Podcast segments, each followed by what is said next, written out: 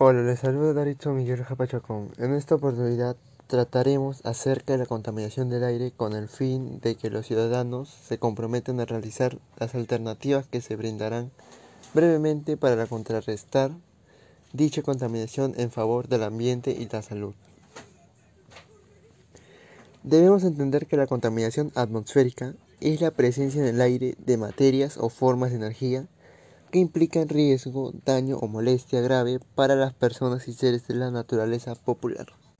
Según la Organización Mundial de la Salud, la contaminación atmosférica urbana aumenta el riesgo de padecer enfermedades respiratorias agudas como la neumonía y crónicas, como el cáncer de pulmón y las enfermedades cardiovasculares.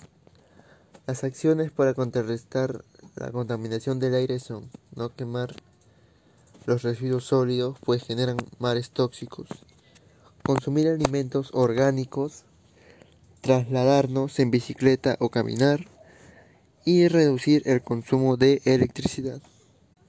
Debemos tomar conciencia de la contaminación del aire que respiramos, ya no es un problema ajeno a nuestra vida, por lo tanto debemos comprometernos a tomar las medidas necesarias empezando en nuestras casas, hasta en toda la comunidad para poder revertir esta situación. Juntos podremos contrarrestar la contaminación del aire.